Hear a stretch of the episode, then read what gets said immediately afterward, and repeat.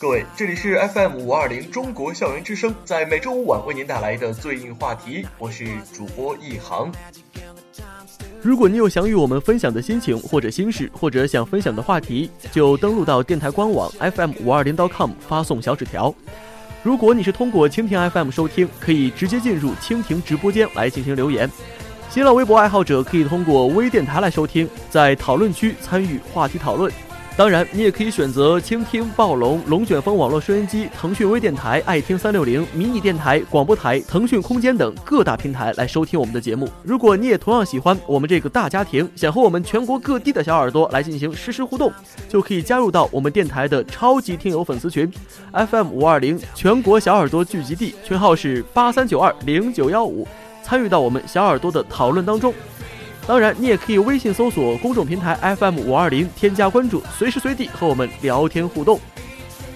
啊，好久不见了，又过了一周了。我相信很多同学呢都已经放假回家了，不知道这几天的假期生活过得怎么样呢？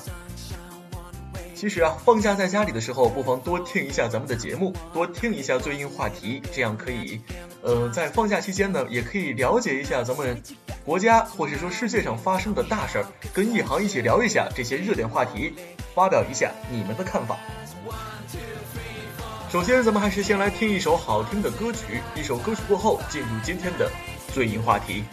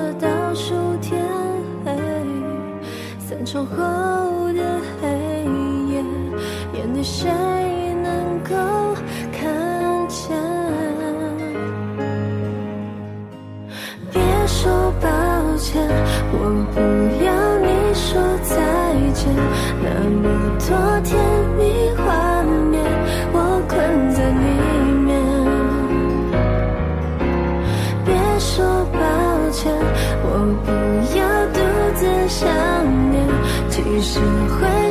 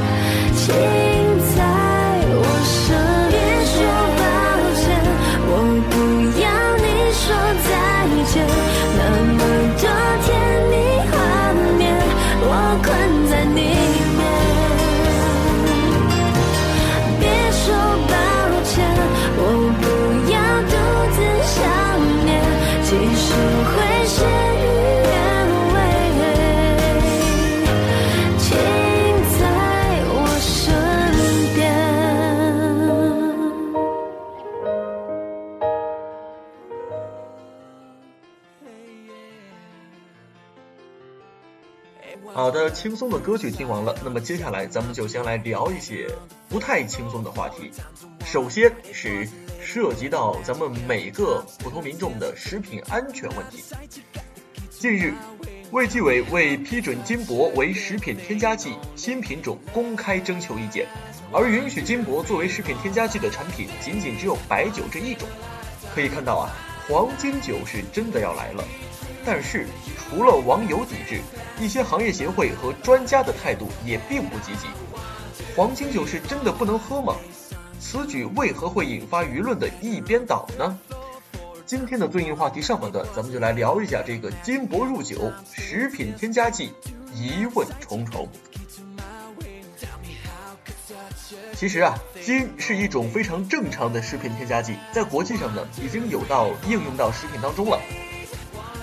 有这样一个成语啊，叫做“吞金自杀”，这是古代文学作品中经常会有的一个情节。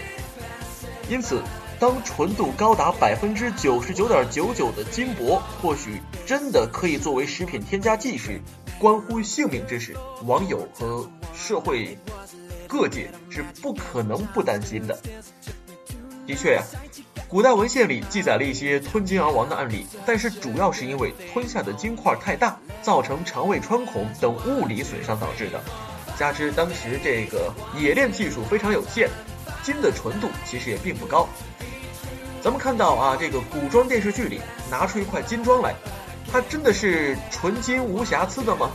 那当然不对了，对不对？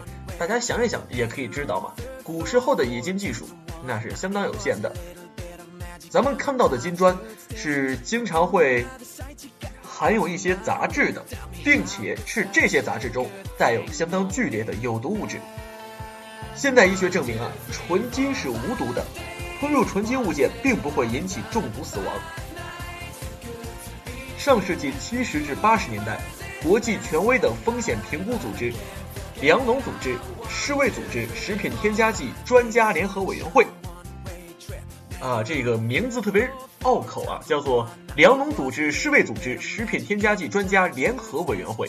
这个委员会就发表过一份评估结果，这个结果显示啊，可以作为食品添加剂使用的金属金并不会产生危害风险，不需要设定安全值。啊，说到安全值，咱们也要来说一下，在这个卫计委的征求意见稿里啊。白酒中的使用量是零点零二克每千克，也就是说呢，每喝一斤白酒也只含有零点零一克黄金。一九八三年，自然纯金被国际食品法典委员会列入到了这个食品添加剂范畴，可见当时啊，这个国际食品法典委员会就已经为金作为食品添加剂而进行了证明。事实上，这个金作为正常的食品添加剂，在国际上已经有有些很多的应用了。比如说，在美国、欧盟等等，金属金常用于一些糖果呀、巧克力的涂层上；而在东南亚一些国家，吃金那是甚为流行。例如，日本一些地方的特产就是金箔和金箔食品，类似金箔咖啡啊、金箔冰淇淋啊、金箔糖啊，还有一种凉饼。哎，这个。同时，我们提到日本啊，就要提到这个日本的金箔清酒，这个酒是全世界有名的。那么说到这儿啊，可能很多人就会疑问了，哎，那么世界上已经有国家将金作为添加剂进行了应用，而这个纯度较高的金属，呃，这个金属金食用的时候呢，也并不会引起中毒。那么为什么金箔入酒还会引起这样的轩然大波呢？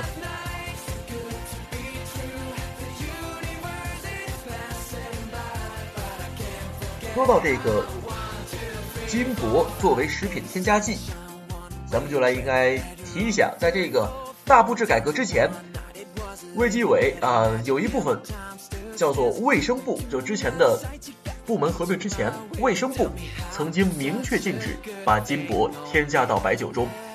现在为什么会突然添加呢？当时这个卫计委给的这个函件啊，只字未提添加的原因。就像刚刚咱们说到的，金箔作为一种食品添加剂，在国际上呢已经是有应用了。而添加金箔的白酒，在中国市场上并不新鲜。随着人们生活水平提高，时间之风更是大为流行。据中国质量报二零零六年一个不完全统计啊，目前国内有三十一家企业在生产金箔酒，虽然是否真的具备保健作用，这一点上存在疑问，但这些酒成了市场上的高档抢手货，成为了一种身份的象征。但一直以来呢，金箔酒并未获得一个合法的地位。在二零零一年，原卫生部回复江苏省卫生厅关于对金箔酒进行卫生监督有关问题的请示中，以金箔既不是酒类食品的生产原料，也不能作为食品添加剂使用，明确禁止把金箔添加到白酒中。也就是说呀。之前商场上无论生产还是销售金箔酒，它其实都是涉嫌违法的。现在突然开始征求意见，要将金箔加入白酒中，又是什么原因和理由呢？在卫计委发的那个函件中只字未提。所以呀，这样一封函件当时一经公社会公布，引起了大家的广泛讨论，就是因为这个原因。你为什么要把金箔作为食品添加剂添加到白酒中呢？添和不添区别在哪儿呢？其实，公众谈到这个食品添加剂啊，就会立马想到一些特别不健康的东西。这个金箔入酒，它的安全性评估呢，却并不为公众知晓。在国际上已经有权威的安全评估，白酒中加入少量的金箔，并不会对人体造成危害。但是啊，这句话不能成为金箔可以作为食品添加剂的原因。根据《食品安全法》中。中国对食品添加剂新品种的管理采取审批制度，卫计委负责食品添加剂新品种的安全性的审查以及评审工作。依据《食品添加剂新品种管理办法》的要求，食品添加剂允许使用的前提，应当在技术上确有必要，且经过风险评估证明安全可靠。而在关于金箔入酒这个征求意见函中啊，申报单位的安全性评估材料是否充分，金箔入酒有没有经过专业的必要性论证等相关信息，公众都是不得而知的。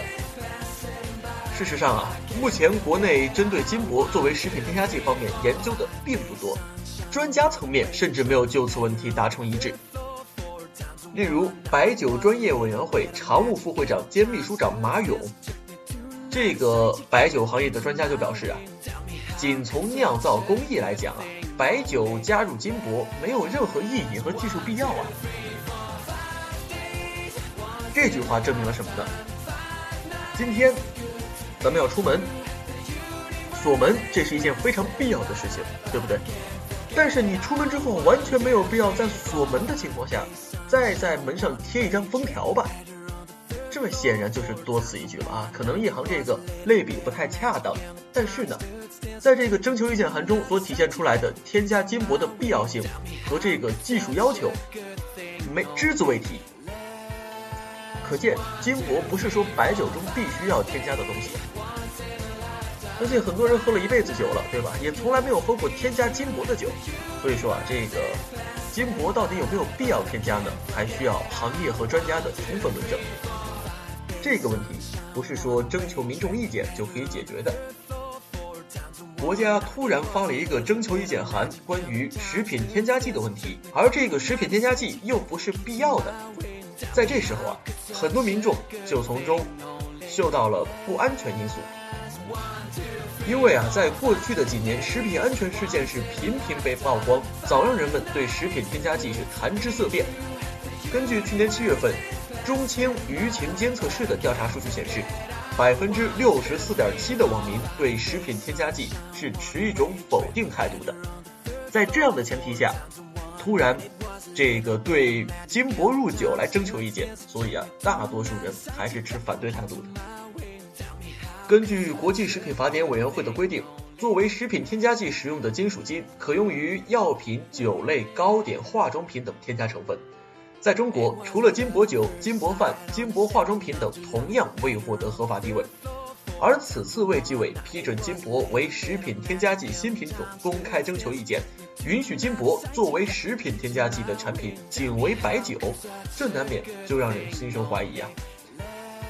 而一些黄金酒喜欢大吹特吹自己有身份啊，例如一款名为“铜牌黄金酒”的品牌，就自称是国家商务部、国际商报社、中国工业合作协会、北京人民大会堂管理局列为的全国政府采购重点推荐产品，还宣称自己是全国政府采购论坛、人民大会堂会议指定用酒。事实上，这些鼓吹是并不可靠的，对吧？大家且一看这个名头，这么长的名字，很多人立马就知道，这都是骗人的。在官方网站上啊，根本查不到任何的资料。然而，这种自吹呢，确实是加深了人们的疑问。其实，刚刚一航说了这么多，我相信很多听众都已经听清楚了。金不入酒啊，它不是说有危害，也不是说不行。但是在这儿有一个疑问，就是一定要讲清楚，金不入酒是为什么入，如何入？其实啊，这个食品添加剂管理程序不透明、不规范、不完善，这个问题是常常出现的。金不入酒并非是一个个例。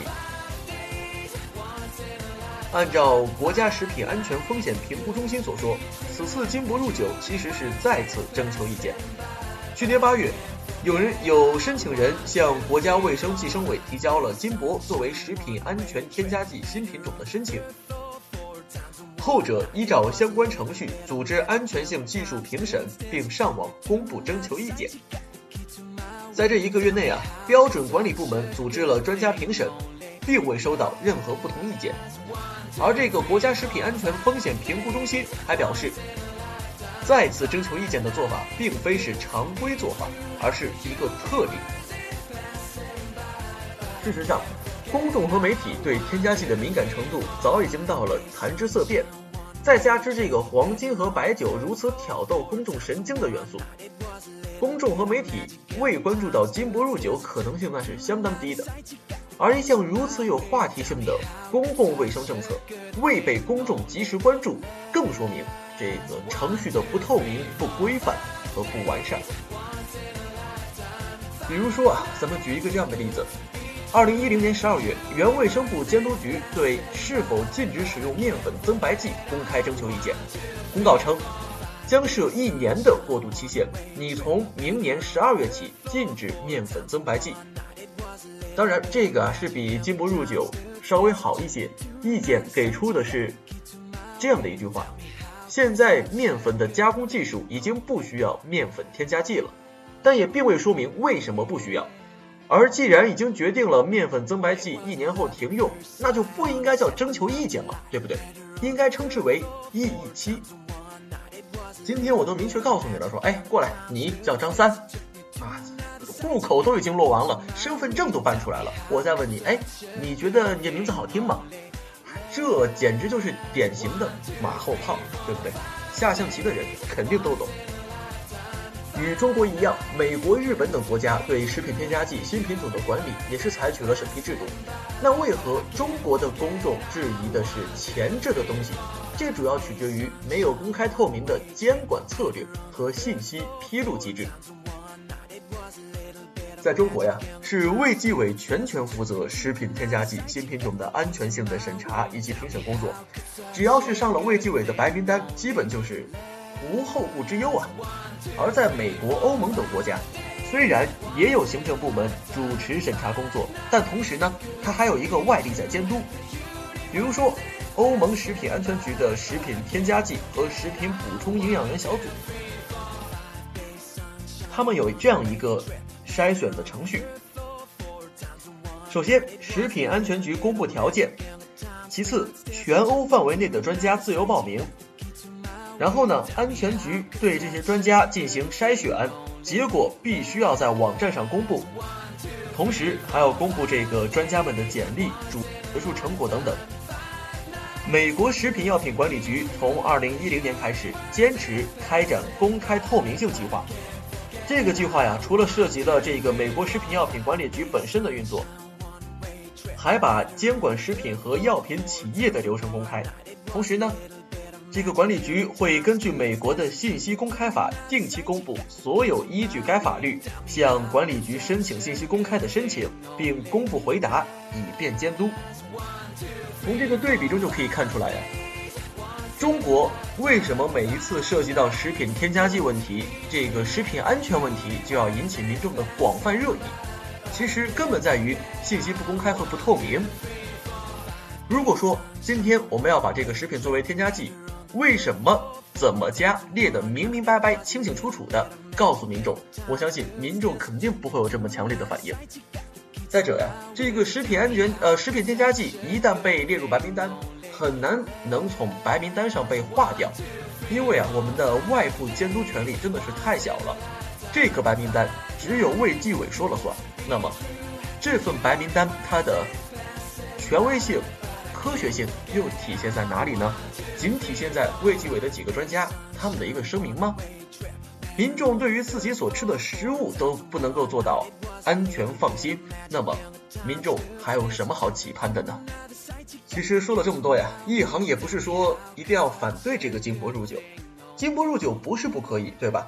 但有关部门关键是要讲清楚为什么要入酒，要满足民众的知情权，同时呢，也要给予民众一定的选择权。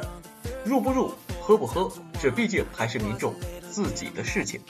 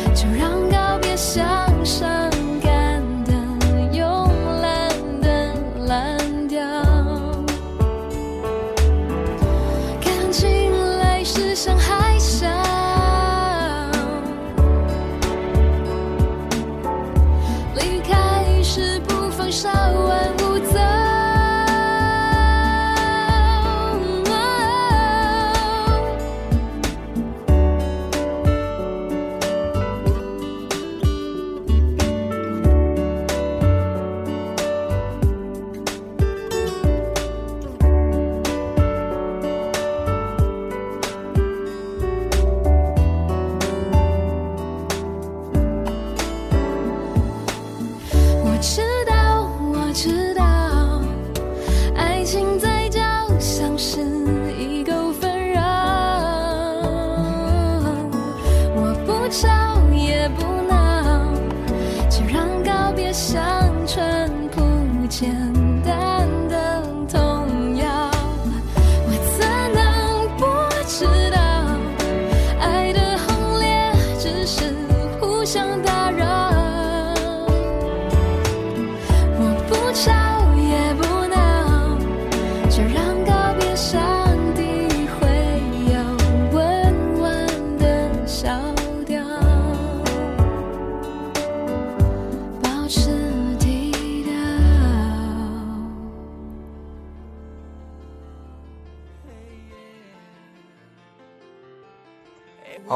位欢迎回来，这里是 FM 五二零中国校园之声跟腾讯评论频道联合为您带来的最硬话题，我依旧是主播一航。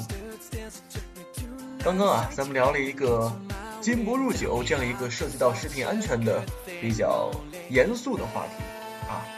下面呢，咱们再来聊一下这个女大学生应聘求职的问题。哎，咱们的女性听众啊，应该认真的、好好的来听一下这个话题。近日，女大学毕业生小卢起诉北京邮政速递公司招聘时存在性别歧视，现在已经在顺义区人民法院立案了。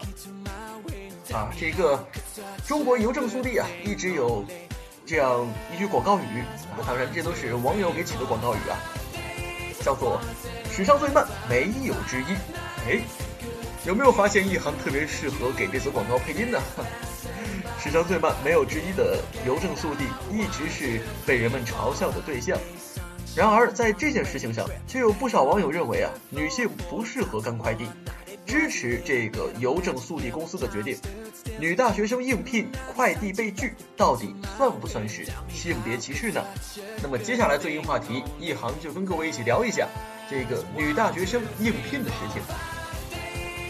我相信啊，现在肯定有很多的女大学生，咱们的朋友在听这个节目，进入到咱们的互动专区啊。一行也特别希望能够看到你们的这些想法。女性在就业中遭遇性别偏见，并不是什么新鲜的事情，对吧？二零一一年，全国妇联就发表了一一篇叫做《女大学生就业创业状况调查报告》这样的一个文章。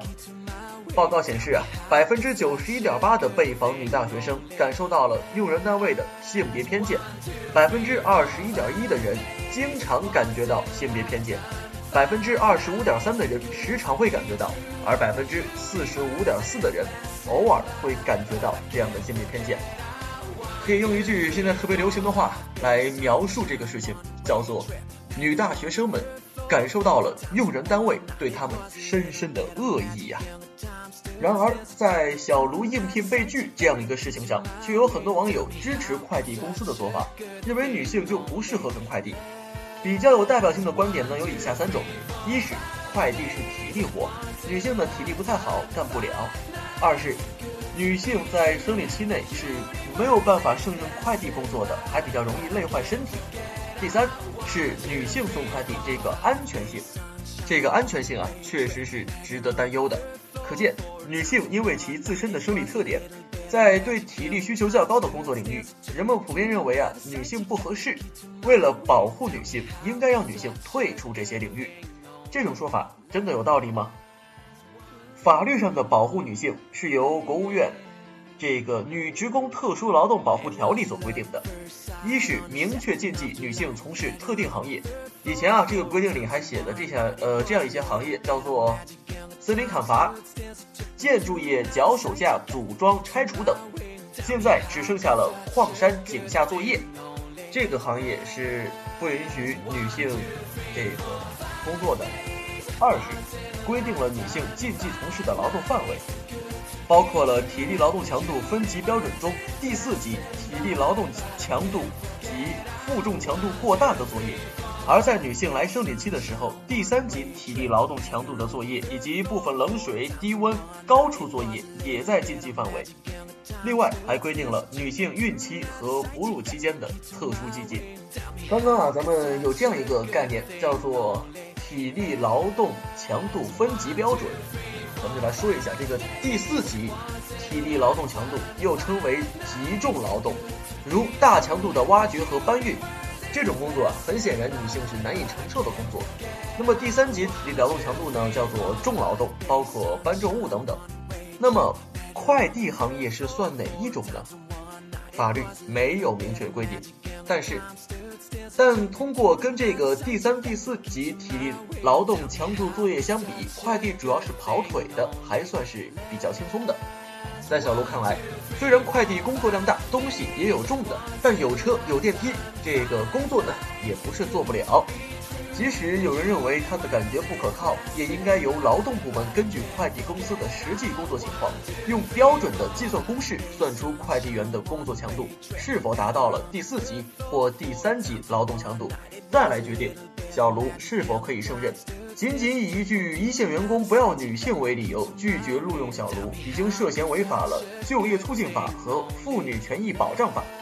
这其中啊，有这样一句明文规定，叫做不得以性别为理由拒绝录用妇女或提高对妇女的录用标准。实际上，女快递员虽然少，但并不是没有，不少快递公司都有少量的女快递员。关于女快递员的新闻呢，也是经常见诸于报端。这说明啊，女性还是可以胜任这份工作的。其实，认为女性不适合做快递的那几种观点呢，实际上都是有一定道理的。但是啊，问题在于，不适合做不意味着不能做。很多女性不适合做，不意味着所有女性都不适合做。我们可以举这样一个例子啊，无论是过去还是现在，军队呢都被认为是女性不适合进入的领域。但是在以色列。女人却在拥抱战争。由于以色列国土面积狭小，周边敌国林立，生存是以色列的第一要务。作为世界上唯一一个对于妇女普遍实行义务兵役制的国家，以色列虽然一开始也让女兵主要担任勤务支援工作，但由于本国人力缺乏，加之战火不息，导致越来越多的女兵走向了作战岗位，只有不到百分之四十的人。纯粹意义上的后勤部门工作，在入伍时啊，以色列女兵要经受和男性一样的训练。如果能在训练中展现领导才能，还可申请军官进修训练课程。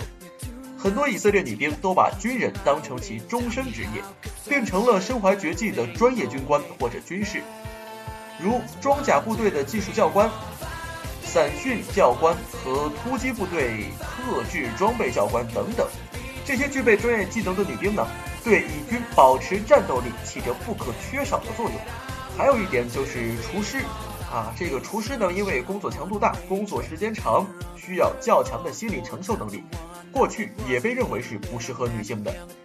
但一篇名为《厨房里的性别歧视正在坍塌》这样的文章指出啊，过去女厨师的数量确实很少，但目前这种状况正在改变。美国一些发展最快、经营最谨慎的餐饮公司的厨房员工中，女性已经占到了百分之三十到百分之五十。过去，女性最高能成为糕点大师，而现在她们正填充到第二或第三阶层的职位。也就是说，咱们所一般听到的烹饪主厨、执行副主厨等等这样的职位。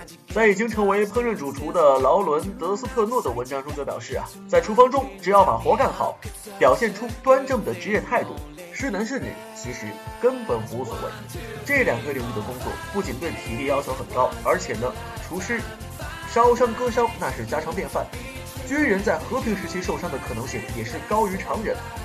在这两个行业，女性都可以占据一席之地，那么女性做快递员更应该是平常之事了。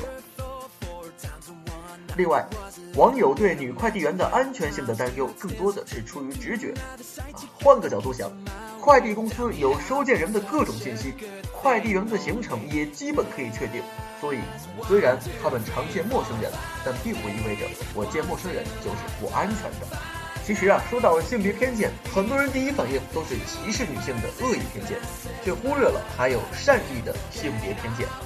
有一篇这样的文章，名字叫做《男性权威：女性社会角色发展境遇中的善意性别偏见》。这样一篇论文就认为啊，性别偏见的历史与两性地位不平等的历史是一样的久远。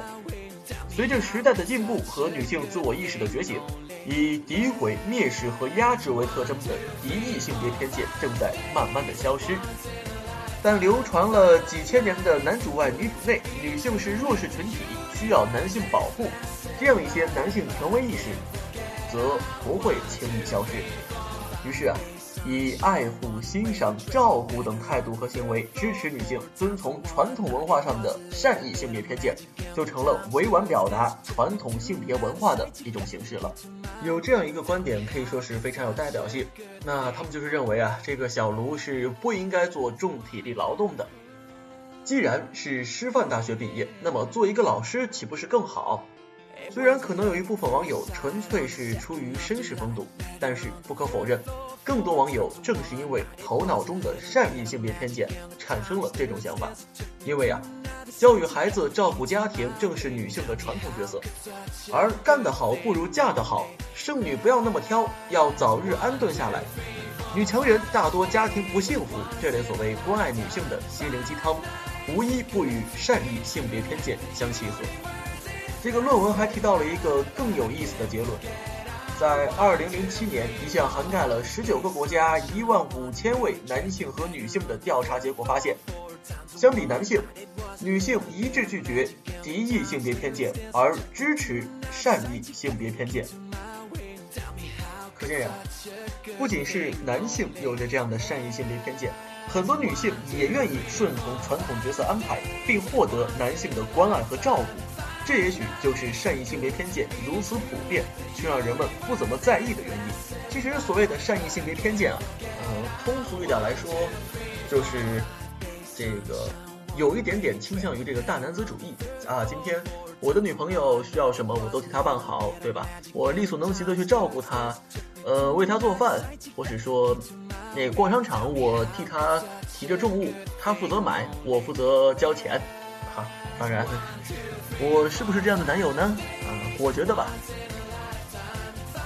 一行看来啊，这样的男友适合那种小鸟依人类型的女朋友。如果说他找到了一个特别强势的女朋友，那么这两个人指定是每天都要掐架的。可见啊，这个善意性别偏见，最好是针对一部分性格比较柔弱、比较喜欢小鸟依人啊这样的女朋友。在很多人看来啊，这个善意性别偏见，它的一个根源是基于男女社会分工不同这样的一个现实，是一种正常现象，没有什么值得批评的。但是，却很少有人意识到，当这种善意性别偏见成为包括女性在内的社会绝大多数人的共识后，会固化成一道门槛，一条红线。硬生生地将女性与某些行业隔绝开来，实质上是限制了女性的就业范围选择。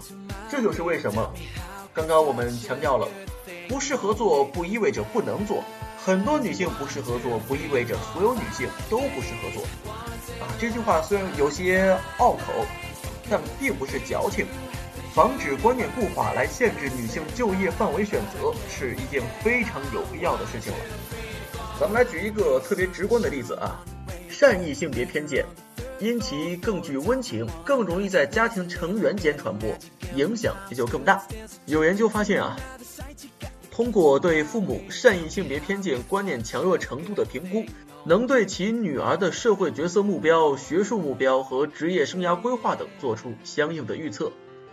父母的善意性别偏见观念越强，女儿的社会角色目标就越趋于传统保守，学术目标呢就会追求越低，职业生涯规划的期望也会越低。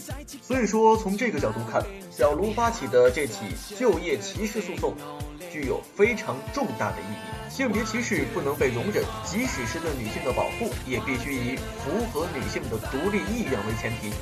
当女性不想当快递员时，她不会被迫去当快递员；而当女性想当快递员时，她不会因为性别的原因被拒绝。其他职业当然也是一样，比如说女性想应聘工程师、程序员，只要法律没有禁止，就不应该因为性别原因天然被拒之门外。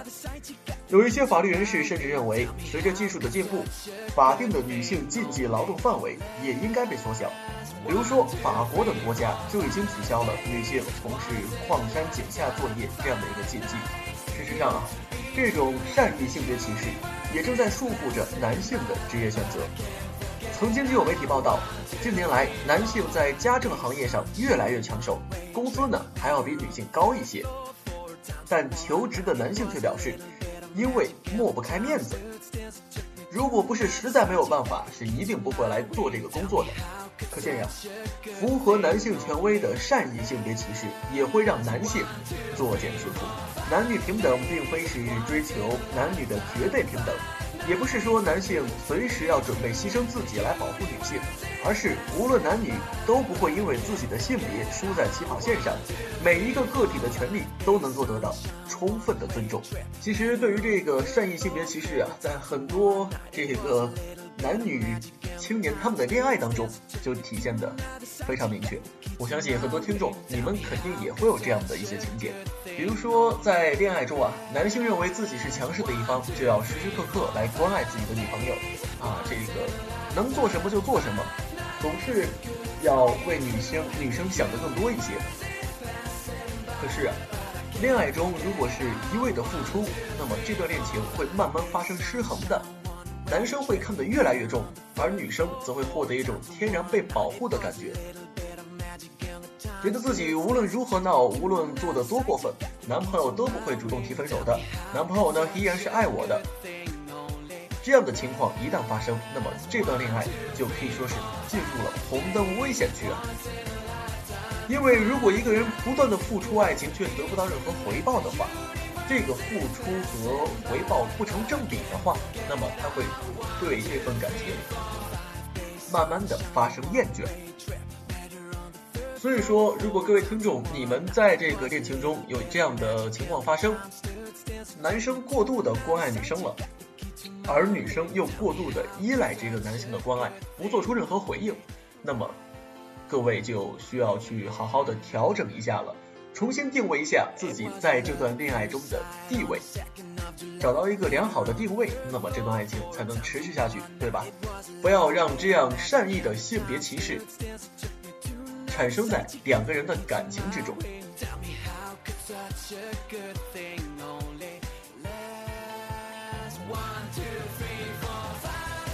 本期的作用话题，咱们先聊了这个金不入酒，后来又聊了这个善意的性别歧视。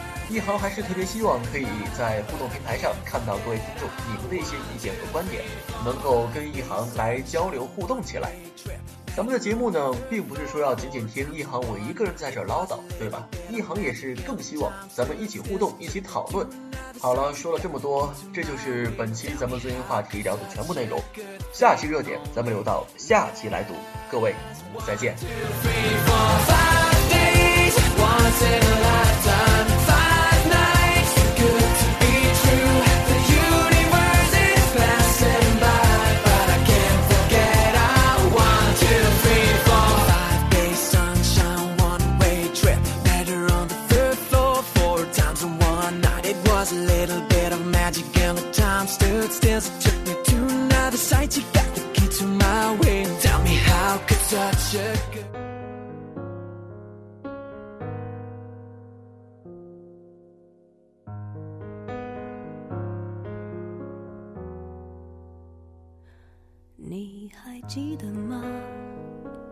记忆的炎夏，散落在风中的一整发，喧哗的都已沙哑。没结果的花，未完成的牵挂。我们学会许多说法来掩饰不碰的伤疤，因为我会想起你，我害怕面对自己，我的意志总被寂寞吞噬，因为你总会提醒，过去总不会过去，有种真爱不是我的。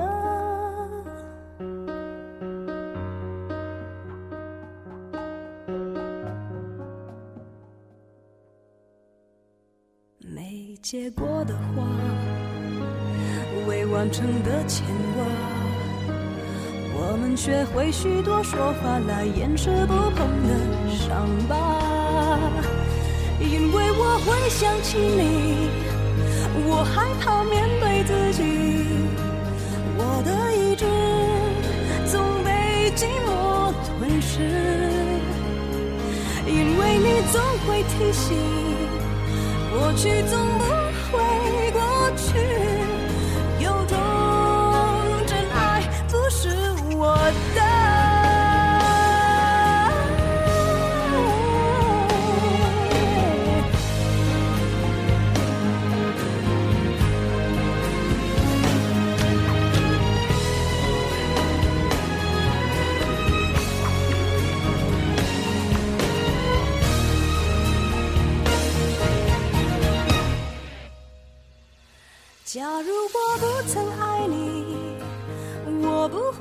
去自己。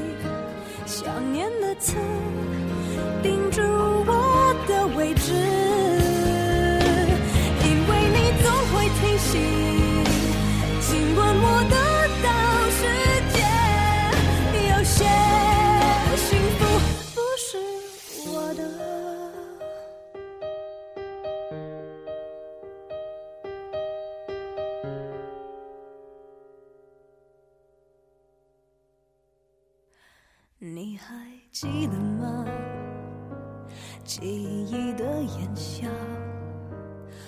终于没选择的分岔，最后又有谁？